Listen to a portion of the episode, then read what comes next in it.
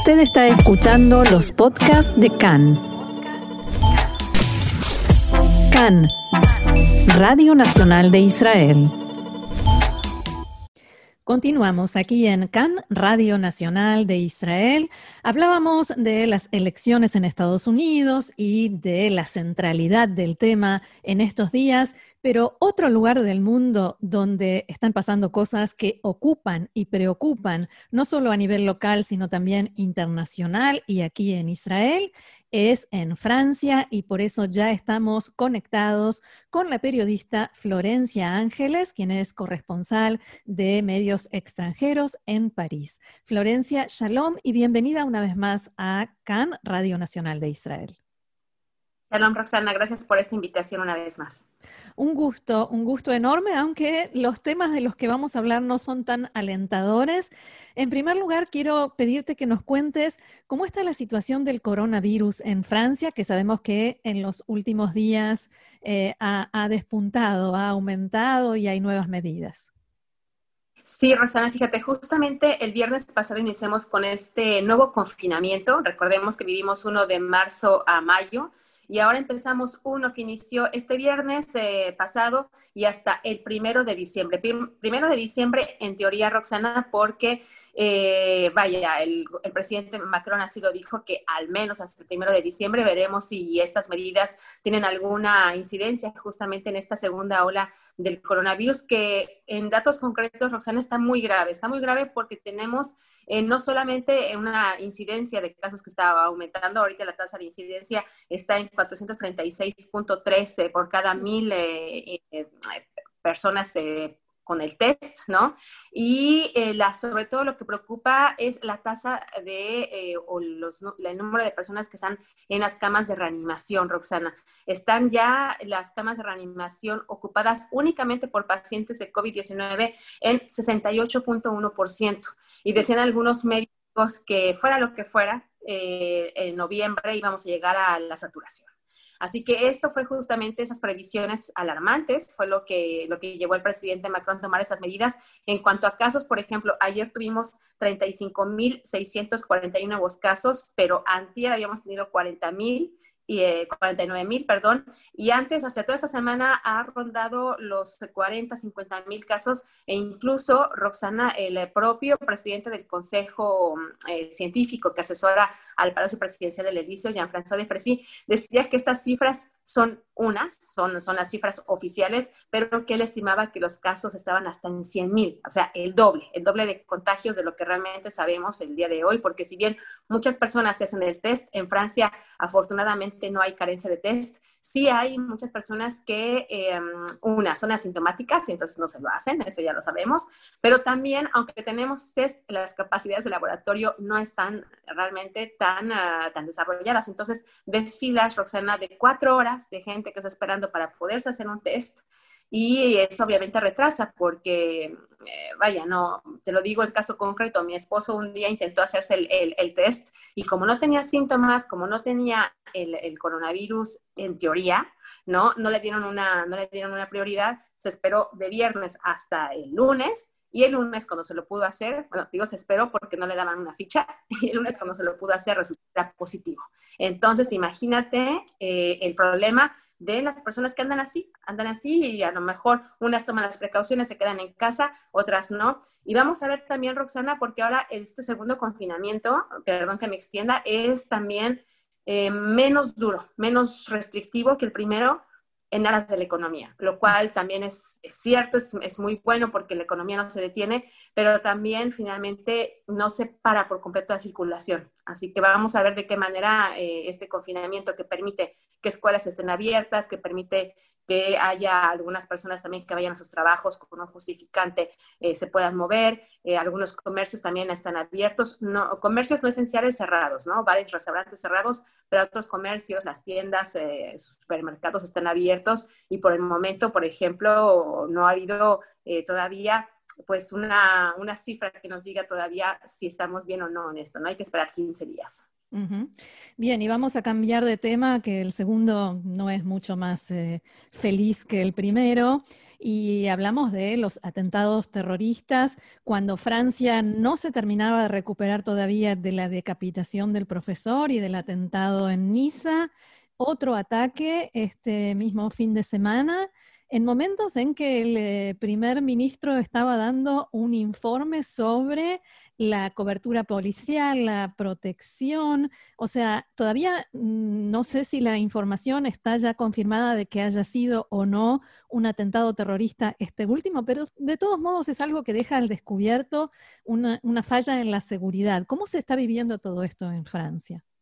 Es realmente muy preocupante y mucha gente, a ver, estamos hoy en, esta fiesta católica de todos los santos que se celebra en Francia y eh, el gobierno había dicho que se iban a reforzar los, eh, la seguridad en los lugares de culto y en las escuelas, porque además mañana lunes tenemos el regreso a clase después de estas vacaciones de, de octubre, de estas vacaciones de otoño.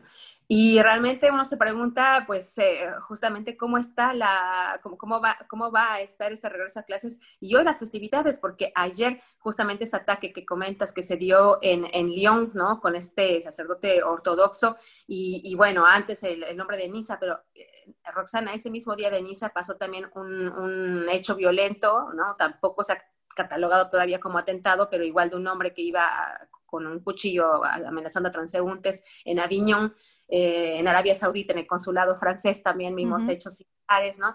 Entonces es una espiral muy alarmante de violencia, de, de violencia ligada tristemente a un atentado, en este caso un atentado islamista, y la gente está dividida, está dividida tristemente una vez más, porque ese mismo día había videos, por ejemplo, en el ataque de Nice había videos desde em, eh, Dijon, me parece que fue justamente desde Dijon, de la gente que salía eh, gritando eh, Alá Akbar, ¿no? algunos de la, de la, comunidad musulmana que también están eh, pues rechazando, unos rechazan los hechos violentos, otros dicen que casi casi que se lo merecían por haberse burlado del profeta. Y en Francia, eh, yo en la mañana también me di una vuelta por, por la iglesia justamente para ver si la gente estaba yendo.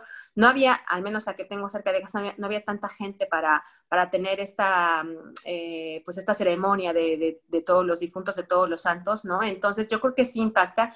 Yo digo, Francia está entre atentados y nuevo confinamiento, ¿no? Entonces las dos medidas no alientan a que la gente salga evidentemente a hacer sus festividades y también eh, uno se pregunta si estas medidas que anunciaron en el gobierno son necesarias. Si quieres, repasamos las cifras que dijeron, a ver, van a ser 3.600 gendarmes de la reserva que se agregan, ¿no? Tras, tras el atentado de Niza, también 3.500 policías y gendarmes, además de los 3.600 de reserva, 120 eh, policías únicamente en Niza, que ha sufrido, recordemos, pues antes también un atentado muy fuerte, hace cuatro años, en la fiesta nacional.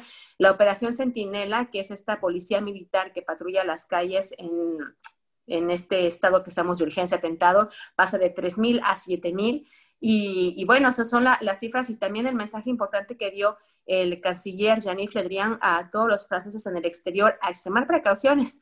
Dijo que en todas las eh, representaciones francesas en el exterior, escuelas, embajadas, consulados, iba a haber eh, un aumento de, vigilancia eh, debido a, esta alarma y decía, algo que me llamó mucho la atención, decía, la amenaza, el odio, el odio ha pasado de, las redes virtuales a la realidad. ¿no? Y tristemente es eso. Veíamos, veíamos justamente eh, lo que, sí, perdón, veíamos lo que pasaba de esta, mm, vaya, esta, estos llamados al boicot, estos llamados a que Francia cese de, publicar las caricaturas de Charlie Hebdo. Y tristemente, Roxana, nos encontramos igual que en 2015. Igual que en 2015, cuando no sabemos si va a haber un ataque, ¿no? O sea, comentabas tú lo del profesor Samuel Paty, el, el, profesor que fue decapitado, pero recordemos eh, que todo esto, eh, Roxana, se está dando también cuando están los procesos judiciales al atentado de Charlie Hebdo. Y de hecho, antes de Samuel Paty hubo también 10 días antes tres semanas antes, perdóname, un atentado afuera de los locales de Charlie Hebdo, de los antiguos locales de Charlie Hebdo. Entonces, yo creo que esto no, no para, ¿no? Y ahora se está intentando investigar eh, si el atacante de Niza no tenía pues una orden desde del extranjero, ¿no? De la región, eh, eh, iraquí, Siria, donde está justamente esa región, de estos terroristas islamistas, para ver si no viene desde el exterior y esta amenaza no termina. Entonces es muy complicado, es muy complicado y hablas con la gente y se siente, se siente muy triste y, y muy preocupada. Justamente mi siguiente pregunta tenía que ver con esto, ¿no? De la investigación, porque eh, pude leer que hay cuatro eh, ciudadanos locales musulmanes arrestados por teóricamente haber, eh, haber dado información a este atacante tunecino que estaba por primera vez en Francia y no pudo solo y sin información previa seguramente preparar un atentado así. ¿Qué hipótesis se maneja si es que se sabe? La de los lobos solitarios, lo que se llama lobo solitario, eh, la persona que sin ninguna conexión con ningún grupo decide por sí misma cometer un atentado por sentimientos propios, o que hay alguien, alguna agrupación detrás, como bien dijiste, desde la zona de Siria y de Irak. Sí, esa es la, por el momento, esa es una de las teorías que se está avanzando. Eh, también, curiosamente, con con este hombre en la mochila que se le que se encontró a su en su posesión pues se encontraron dos teléfonos. Entonces están justamente la policía pues eh, investigando al máximo los contactos telefónicos que tuvo. También por eso se han detenido a esas cuatro personas. Y yo creo que son eh, los lobos solitarios de un lado pero también Roxana estos, eh, estos mensajes que circulan en las redes sociales de llamados a actuar, ¿no? De llamados a actuar, lo hemos visto también con, eh, no sé si recuerdas que también hace unos meses hubo un ataque en la prefectura de policía de París, dentro de la policía de París, por uno de los trabajadores de allí. Y era también una persona que se había radicalizado, al igual que el, atacante del profesor Samuel Paty, se había radicado en el lapso de seis meses. ¿A través de que A través de mensajes de Internet, a través de estas reuniones que de repente pues uno hace por, por diversas redes sociales y en los cuales pues se llama a, a, la comunidad musulmana, ¿no? Obviamente y afortunadamente no, no, no podemos hacer esta aglomeración de toda la comunidad musulmana terrorista, ¿no? pero se llama a la comunidad musulmana y de ahí escuchan estas personas, ¿no? Que tienen unas, eh, pues, unos pensamientos más radicales, ¿no? Digamos de una manera. Eh, y, es ahí cuando entran ya en contacto con alguien, eh, particularmente, pues, a lo mejor unos están en Siria, otros no. Veíamos, por ejemplo, el atacante de Samuel Pati del profesor, que tenía, había un, un imam que estaba también ya seguido desde hace varios años por esos discursos de odio, eh, se le detuvo, de hecho, ya también, hasta ahora, ¿no? Y eh, el atacante Samuel Paty había estado en contacto con él, ¿no? Pero también había estado en contacto con alguien, con alguien que estaba en Siria y que también era, eh, con alguien que estaba en Siria y que también era de, nacionalidad, recordemos, este era de ascendencia rusa, ¿no? Igual, con la que hablaba también. Entonces vemos esta combinación de gente que está aquí, no todos viven, no todos vienen del exterior, este atacante de Nisa vino del exterior, el de Samuel Paty no. Entonces, estamos con una situación muy compleja. El, mismo ministro del Interior, Gerard Darmanin, había hablado hace unos meses de que la amenaza es endémica. Entonces, la amenaza está tanto en los franceses que viven aquí, con estas eh, comunidades. Algo también importante, Roxana, que habría que recordar es que Emmanuel Macron anunció hace unas semanas una ley contra el separatismo nuestra ley que va a ser presentada en diciembre. Y esta ley justamente va a hacer que ya no se formen los imanes, que bueno, eso es lo que busca, que los imanes que se están formando en países como Turquía, en países como Marruecos, hay, hay tres o cuatro países con los que Francia tiene un acuerdo para que los imanes sean eh, formados allá y regresen. Ahora esto es lo que se trata de frenar, que ya no haya ningún imán que viene del extranjero eh, y que todos sean formados aquí. Se trata de formar a los imanes en Francia y ha habido también mucha eh, polémica alrededor de eso. De hecho, también algunos analistas decían que también por eso el presidente de Turquía, Recep Tayyip Erdogan, estaba enojado porque de esa manera se limitaba su influencia en Francia. Pero bueno, realmente nada más para responder a tu pregunta es que hay muchas, muchas vertientes, ¿no? De gente que está en el exterior, de lobos solitarios y también de ataques e, como, como fue con Charlie Hebdo y como ahora parece que, se está eh, pues, investigando con ese atacante de Niza, de gente que recibió las órdenes desde el exterior y venían únicamente a eso. Y respecto a esto que decís de la relación entre Macron y Erdogan y en general el mundo musulmán en este momento está pasando por un momento eh, delicado, ¿no? Por una situación diferente a cuando se luchaba, por ejemplo, contra Daesh, contra ISIS, en, en la que el mundo musulmán en su mayoría apoyó e incluso eh, operativamente la lucha contra ISIS y ahora le dan la espalda a Macron. ¿Cómo te parece que Francia podrá manejar esta situación en soledad? Tal cual en soledad, Roxana, y a mí me parece complicado porque recordemos que Francia tiene esta operación Barkhane contra los terroristas justamente del Estado Islámico en el norte de, de África, ¿no? En el Magreb también.